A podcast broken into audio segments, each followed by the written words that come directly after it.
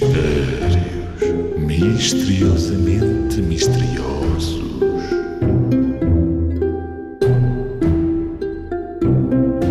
Era uma vez um guarda noturno que estava sempre a dormir no trabalho.